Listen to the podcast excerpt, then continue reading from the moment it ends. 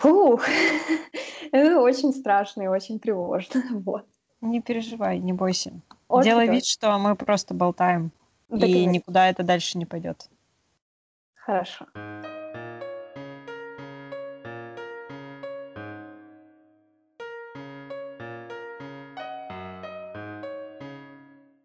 Всем привет, меня зовут Соня, мне 22.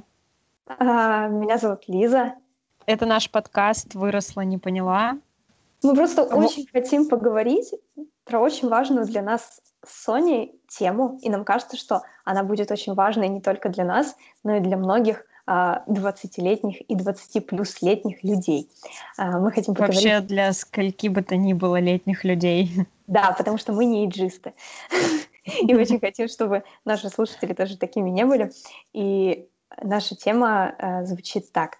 Э, как найти себя, свое предназначение, понять, кто я, где я, и вот ответить на все эти сложные вопросы.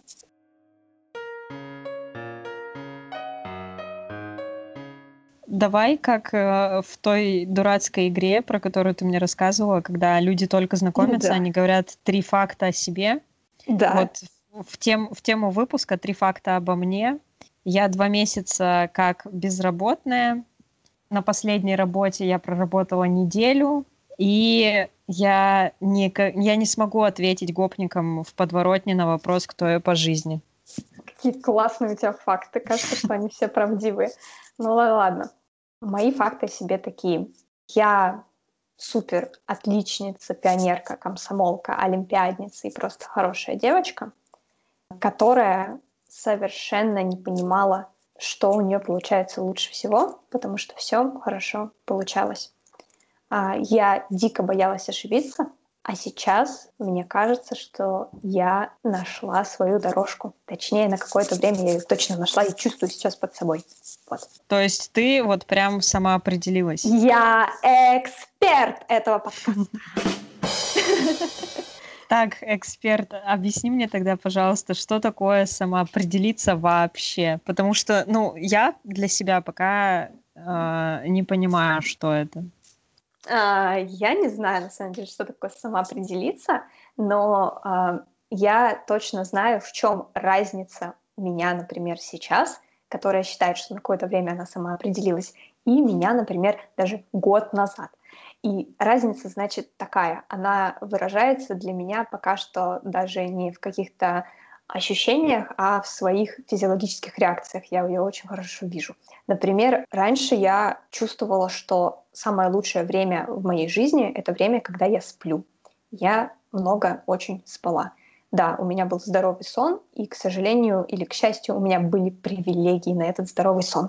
Вот. А, точнее, Спала я постоянно, просто чтобы не сталкиваться с реальностью и не чувствовать, что я, не знаю, не проживаю какую-то свою собственную жизнь. И самое страшное, что я даже не знаю, что такое собственная жизнь и где она вообще находится и как она ощущается.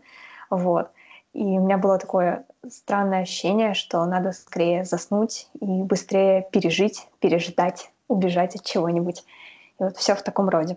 А сейчас Сейчас э, я все еще тревожусь, я все еще встречаюсь со своей тер- психотерапевткой, и никуда моя, моя тревога не ушла, но она как-то изменилась очень сильно. Теперь я тревожусь по поводу того, что я чего-нибудь не успею сделать, не знаю, не заработать миллионы денег э, или накосячить, но она точно не такая вот склизкая, вот того, чтобы, божечки, быстрее бы добраться до кровати и уснуть, и не просыпаться, потому что ты не знаешь вообще, кто ты, где ты, зачем ты это делаешь, зачем ты живешь эту жизнь.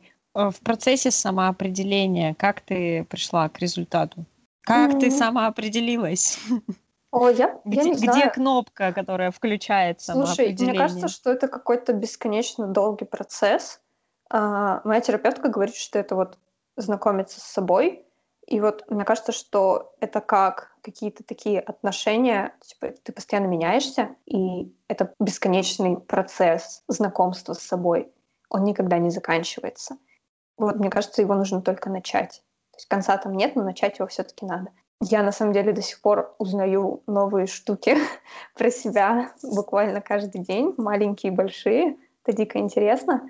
Но мне кажется, что все-таки какой-то появился стержень того, что я про себя знаю. Какие-то факты про себя, в которых я точно уверена, и они меня, как мне кажется, самоопределяют. Ну, например, это факт того, что э, мне кажется, что я все-таки очень смелый человек.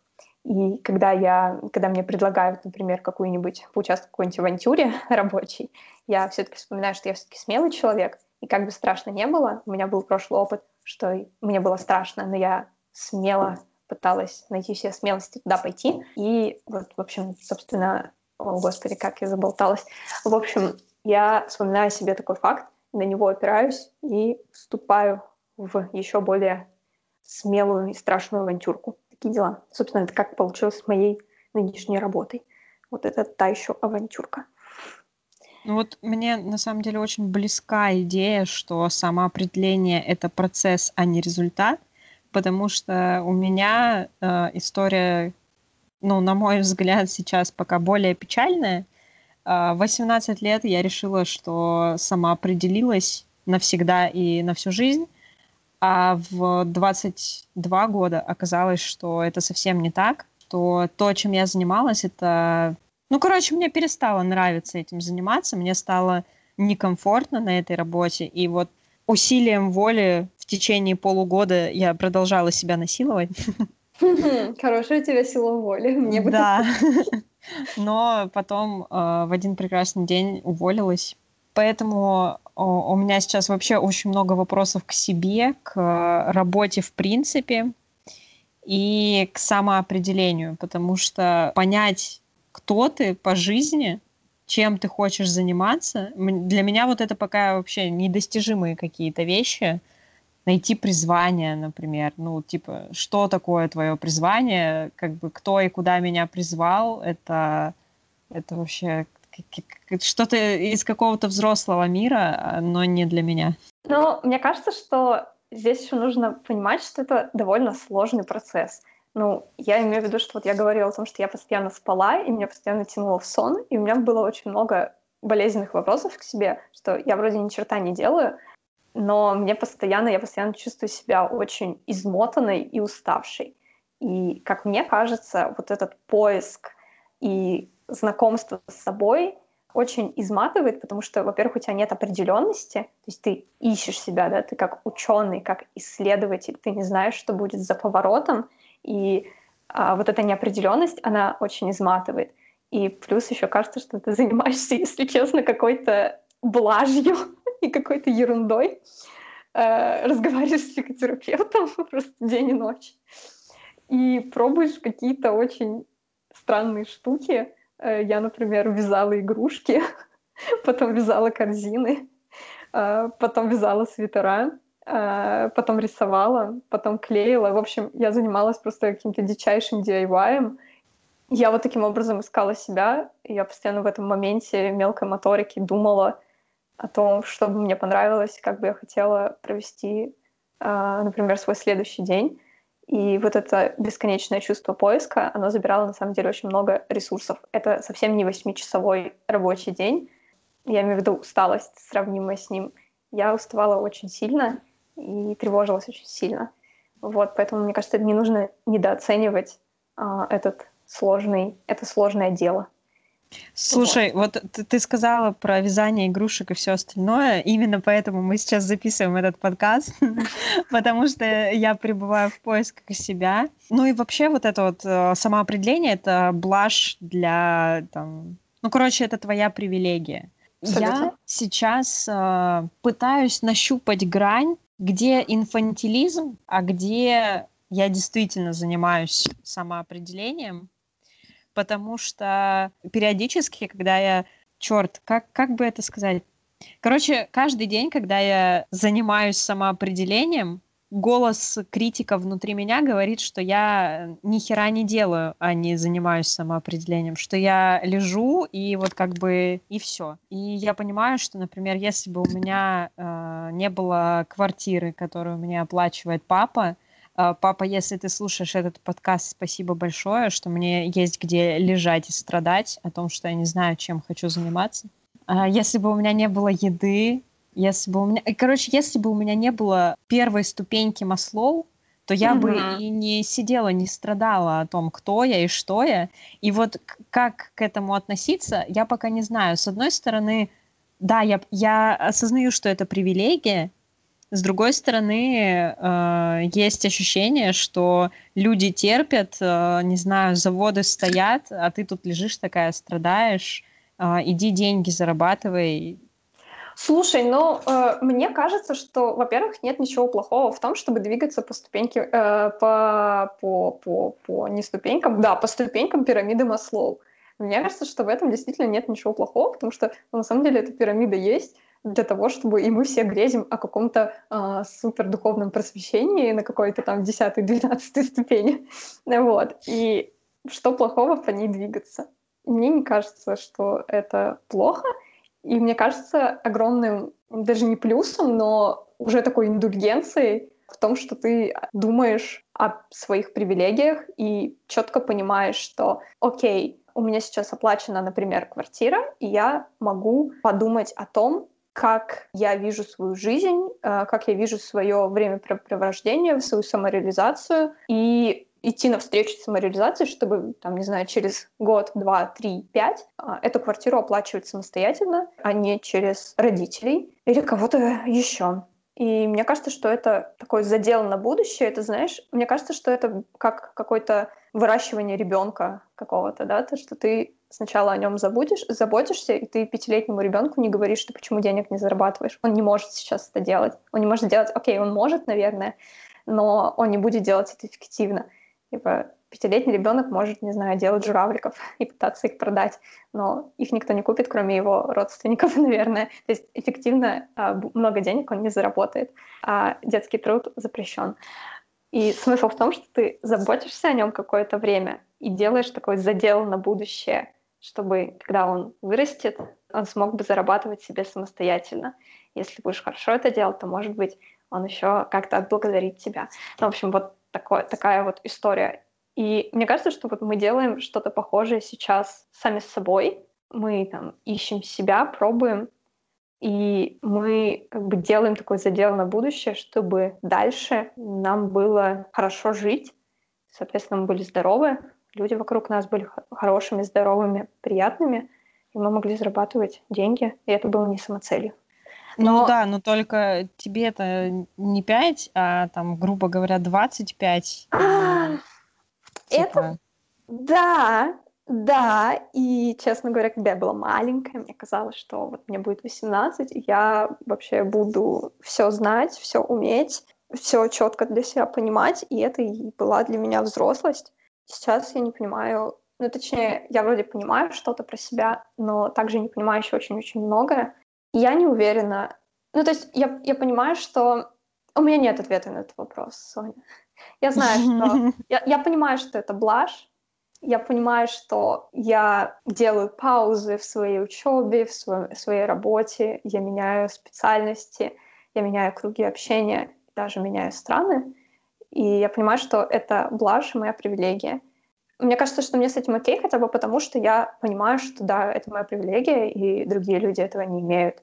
Но я ценю это. Но я имею в виду, блин, было бы странно, если бы Марк Цукерберг, у которого были а, супер-репетиторы из Гарварда все детство, такой, блин, ну это моя привилегия, поэтому я не буду делать Facebook, я не буду учиться в Гарварде, а буду учиться, не знаю, в, в, в Новосибирском государственном университете. Ну, типа, блин, так. это... Простите. Стоп. Хорошо, и мы не приходим. Я, Остановите я... запись. Да, я ничего не имею против. Я ничего, ну, я, ну, это было бы странно, да, э, что он такой, нет, я буду... Люди не так используют свои привилегии. Люди берут гапьер и едут в Индию чистить океан. Да, вот они осознают свои привилегии, и поэтому идут, помогают э, тем, у кого этих привилегий нет. И мне кажется, вот, что это... Вот. Черт, да, я именно об этом сейчас подумала, о том, что когда у тебя есть какая-то привилегия, должен ли ты на нее платить налог? Ну, грубо говоря, вот у тебя действительно там есть деньги, ты, не знаю, там, платишь каким-нибудь благотворительным организациям за то, чтобы они чистили океан или что-то еще. Но вот из тех привилегий, что сейчас у меня есть, Например, я живу в теплой, хорошей квартире, мне есть что есть, и у меня есть время задуматься о том, куда используется пластик и угу, как засоряется угу. наша природа. А, налог на мою эту привилегию – это то, что я этот пластик хожу и сдаю в переработку. Ну да, Там... или, например, позволяешь себе покупать что-то более дорогое в стекле, а да, не в пластике. например. Ну и стекло тоже сдавать. Ну, короче, вот э, задуматься об этом. На привилегию того, что я могу э, уволиться и не думать о том, что мне нечем будет платить за квартиру и нечего будет есть, я не плачу ничем. Потому что эта привилегия, она, не знаю, дарована мне родителями. И типа mm. меня бесит, что я не плачу за нее налог. И поэтому мне э, где-то внутри у меня смутное ощущение, что это какой-то инфантилизм. Окей, okay. я не знаю. Ну, я, я, точнее, я очень хорошо понимаю, о чем ты говоришь, но я не знаю, должны ли мы за все платить такой налог, потому что, будем честны, мы не видим очень много своих привилегий, потому что они у нас есть по умолчанию, по факту рождения, э, с какими-то нашими параметрами. И мы их не видим и не замечаем, и заметить мы их можем только, например, пообщавшись, ну, пообщавшись в кавычках, кавычках, потому что можно книжку почитать, человеку, у которых этих привилегий нет, и он нам их обозначит. Привет белым цисгендерным богатым мужчинам. Да, Выйдите привет. из чата. Ну, ты что, фемка? Только это будем обсуждать. А, Еще про инфантилизм немножко.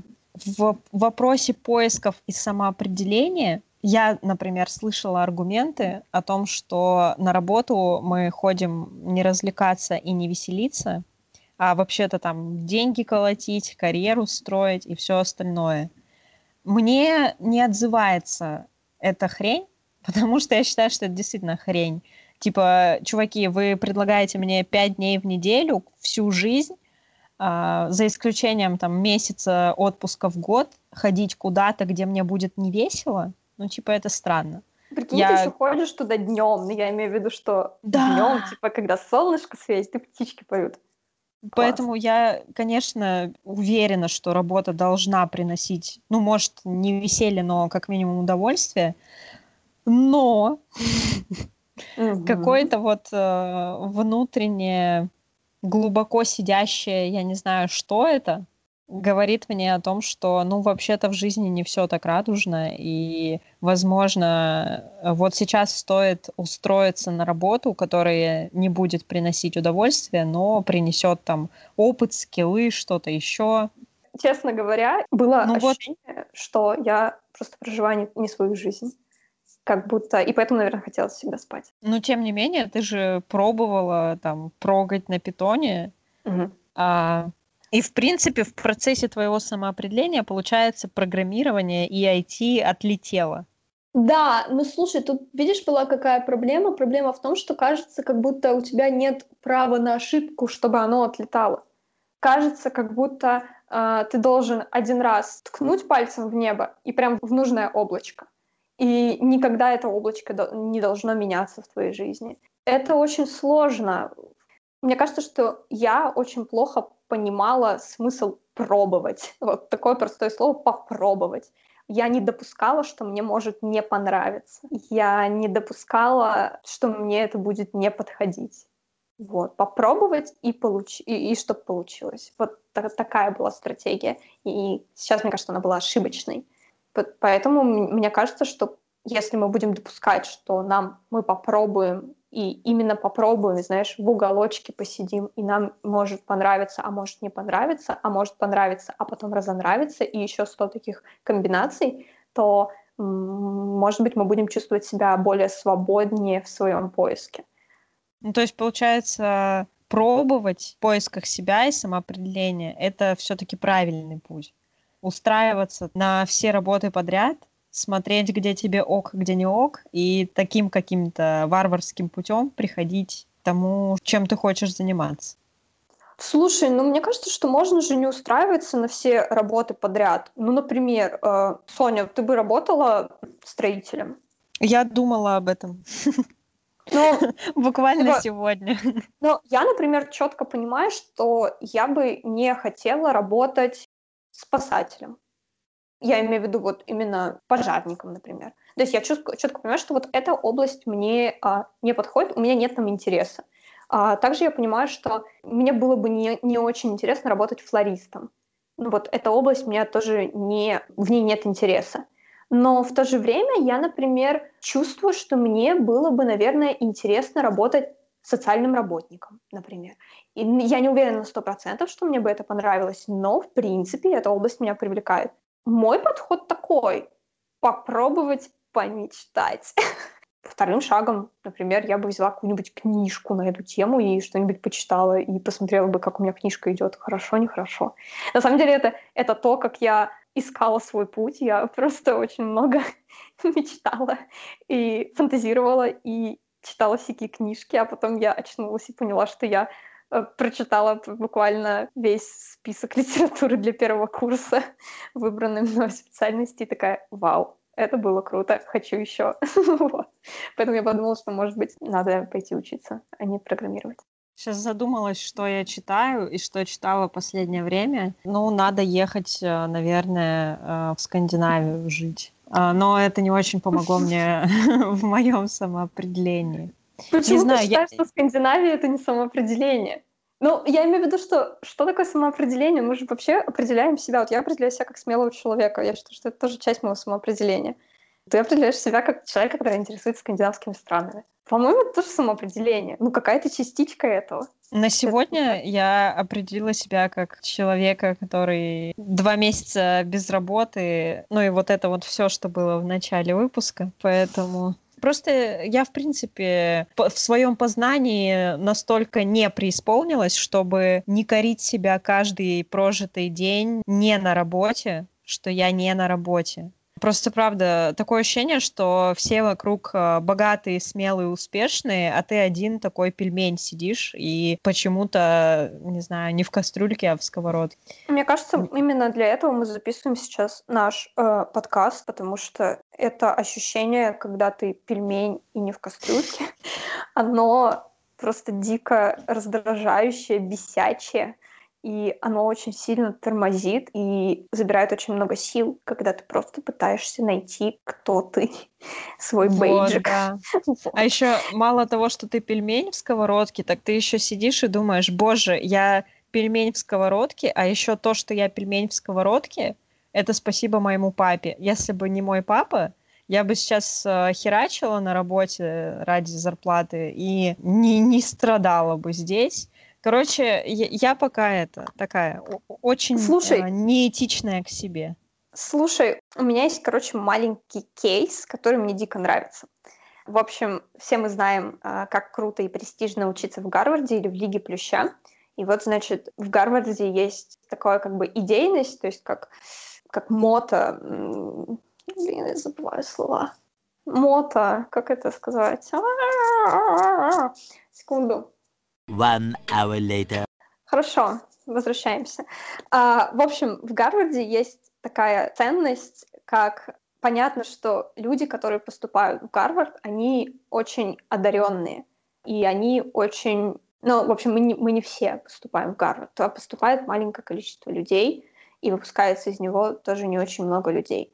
И понятно, что это определенная привилегия получить такое образование. И все знают эту привилегию, и постоянно чек остальные их привилегии тоже. Мне очень нравится ценность э, таких слов в том, что люди, которые получили гарвардское образование, какое-то супер шикарнейшее, да, это их привилегия, но они могут использовать их привилегии, например, их знания, их навыки, их нетворкинг в том, чтобы обучать других людей, в том, чтобы менять этот мир, менять, окей, не весь мир, как бы пафосно это не звучало, но какую-то ее, его маленькую-маленькую а, узкую часть. И мне кажется, что это абсолютно окей. Ну, например, сейчас я планирую получать свой третий бакалавр, третий, третий, третий yeah. бакалавр. Yeah! Да, это мой факт о себе.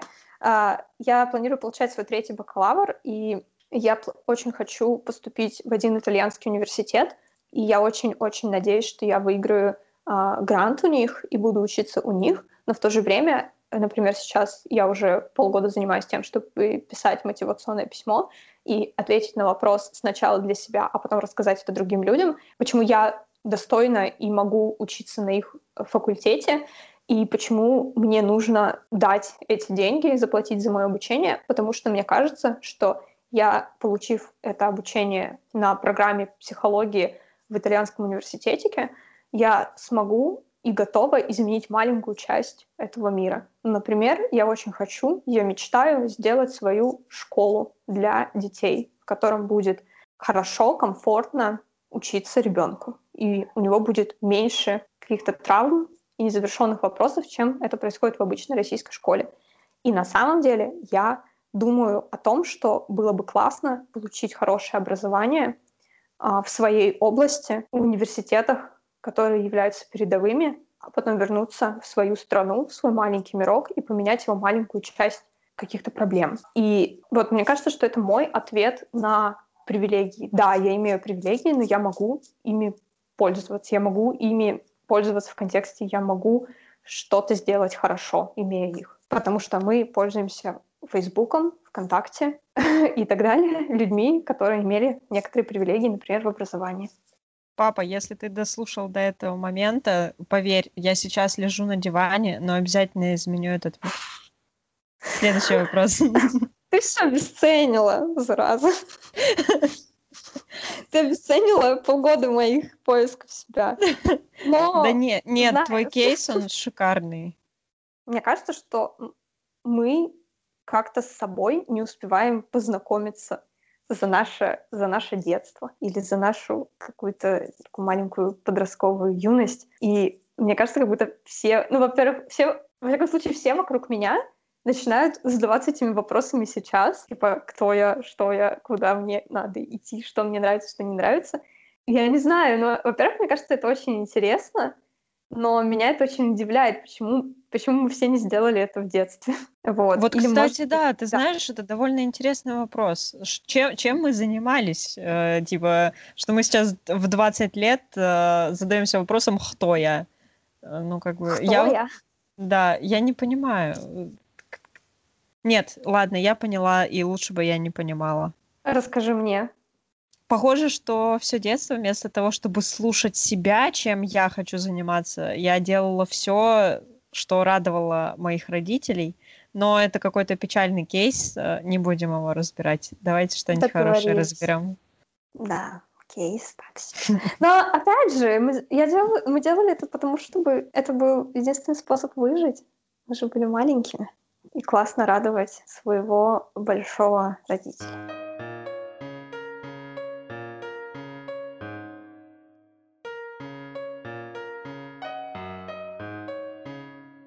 Если говоря о самоопределении, мы все-таки говорим о работе, я хочу поговорить с тобой на очень щепетильную тему.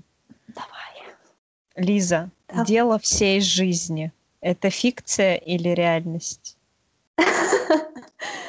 А вот в чем вопрос. Я понятия не имею.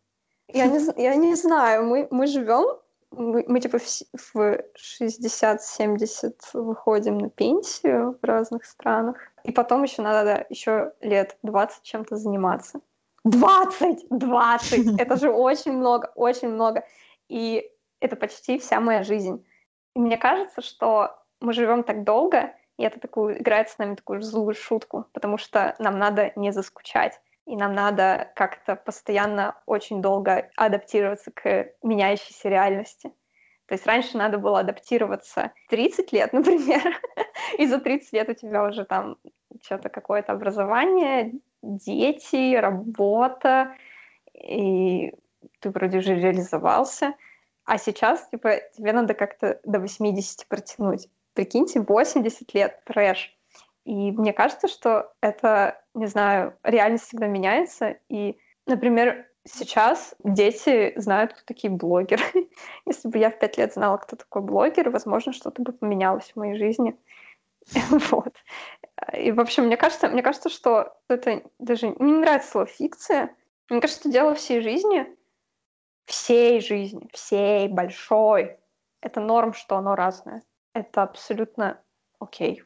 У меня есть конкретный ответ на этот вопрос. Я уверена, что дело всей жизни не существует, а выдумано прошлыми поколениями, которые, простите меня, прошлые поколения, но да, я сегодня не этичная ни к кому, не только к себе, а выдумано прошлыми поколениями, которые шли на завод и вот на этом заводе всю жизнь работали, никуда не то, что не стремясь, а просто не имея такого кейса вообще в принципе что типа ты можешь э, делать все. Ты можешь, не знаю, путешествовать, зарабатывать этим деньги. У тебя получается печь, печь кексы, ты можешь зарабатывать этим деньги. У тебя получается рисовать детские раскраски, ты можешь зарабатывать этим деньги. У меня есть вера в то, что наша жизнь сейчас построена таким образом, что каждый гребаный день появляется просто миллион новых профессий, миллион новых работ, и твоя задача, как человека, который хочет интегрироваться в общество и как-то взаимодействовать с другими людьми, это просто слушать себя, что тебе нравится, в каких областях тебе нравится, и просто туда уходить.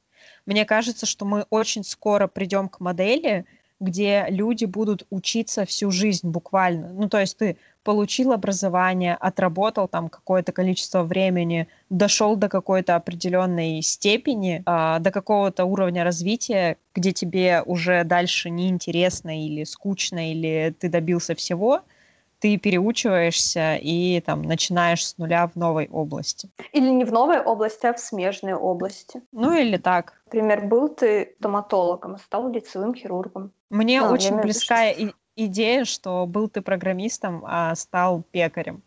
Или был ты пекарем, а стал ветеринаром. Или был ты ветеринаром, а стал бариста. Э, То есть ты в мире. Да, я прям такая. Переверну все с ног на голову и, короче, чтобы все успели позаниматься всем, потому что все профессии нужны, все профессии важны.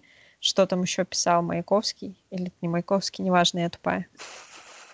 Лежу дома, самоопределяюсь. Сегодня радикально. Она сегодня радикал нашего подкаста. Я не знаю, Соня. Мне кажется, что это норм пробовать разное и воспринимать это как процесс. Но, в общем, в моем, в моем детстве, подростковом возрасте была очень популярная штука в моей жизни. Я очень любила заходить и гуглить такой запрос а 10 самых востребованных профессий будущего. Черт, я... уже в детстве? Ты так не делал? Ну, не Нет. в детстве, ну, лет 15, такое вот все. Ты так не делала? Если я вспомню, что я гуглила в 15 лет, боюсь, что это было что-то про смешные видосы или какие-нибудь теории заговора. Возможно, из-за этого все мои проблемы сейчас просто не отличница, не олимпиадница. Вот опять же, Сонь, Сонь, я не знаю, что лучше. Я гуглила такое. 10 лучших, самых востребованных профессий через 10 лет в будущем и так далее.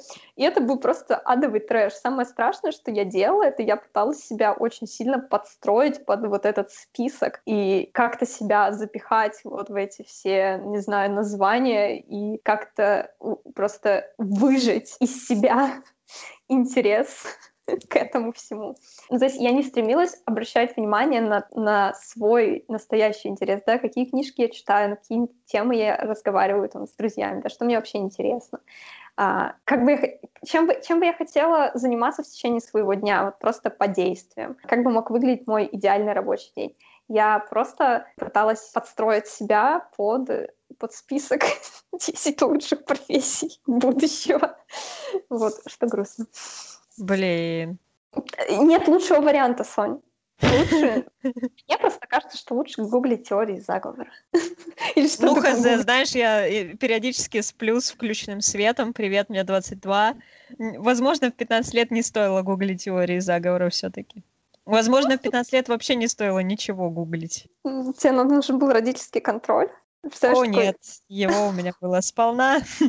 В общем, самоопределяться — это сложно. Очень да. сложно. Эти вот ну привилегии белых богатых людей Я объясню, что происходит. Я сегодня досмотрела, и повсюду тлеют пожары. Вот, Не поэтому... смотрела. Ох, черт, не смотри. Ну, расскажи нам этот кейс, расскажи нам, Возможно, что стоит. В общем, это сериал, а, снятый студией Рис Уизерспун, которая сняла «Утреннее шоу», которая сняла «Большая маленькая ложь», и вот эти вот все а, современные феминистические сериалы, феминистские, неважно. И, а, и повсюду тлеют пожары. Сериал про 1997 год. И там поднимаются вопросы расизма, сексизма, взаимоотношения между детьми и родителями, ожиданий других людей от тебя. Но вот именно тема привилегий белых, цисгендерных, богатых мужчин, там ее прям очень много. Поэтому я сегодня думаю о своих привилегиях, а еще косо смотрю на своего партнера, который выиграл половую лотерею у меня. Ну, то есть у него чуть больше привилегий. Он же мужчина. Поэтому у меня сегодня тема привилегий так остро стоит в этом выпуске. Извините, такого больше не будет. Мы просто это, э, мы просто это перенесем в другой выпуск. Будем говорить про привилегии, как Елизавета Ларионова не ходила на Black Lives Matter, который он проходил в Лондоне. Это, кстати, да. В следующий да. раз мы обязательно мы про обязательно это поговорим. обсудим, что за гадость, которая не вывешила плакат на свое окно Black Lives Matter.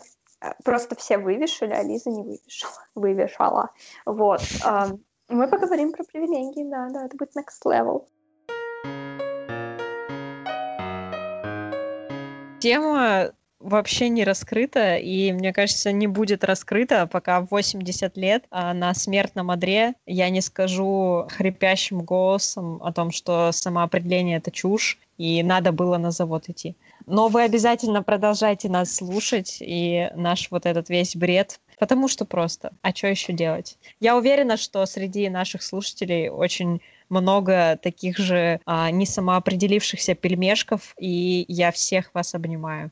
А я, имея такую особенность в данный момент социальной изоляции, потому что я нахожусь в другой стране, в коронавирус, а, и не общаюсь буквально ни с кем, кроме пары человек, а, я буду очень рада, если кто-то вступит в диалог, потому что нет ничего лучше диалога, когда у тебя социальная изоляция.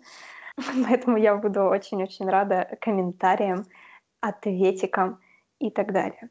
Вот давайте разговаривать про это, и будет здорово создавать какое-то community, а мы с Софией будем community-builder ами. Новая профессия будущего тебе из моего списочка 10 самых востребованных профессий будущего. Меня зовут Соня. Меня зовут Лиза. Всем пока. Пока-пока.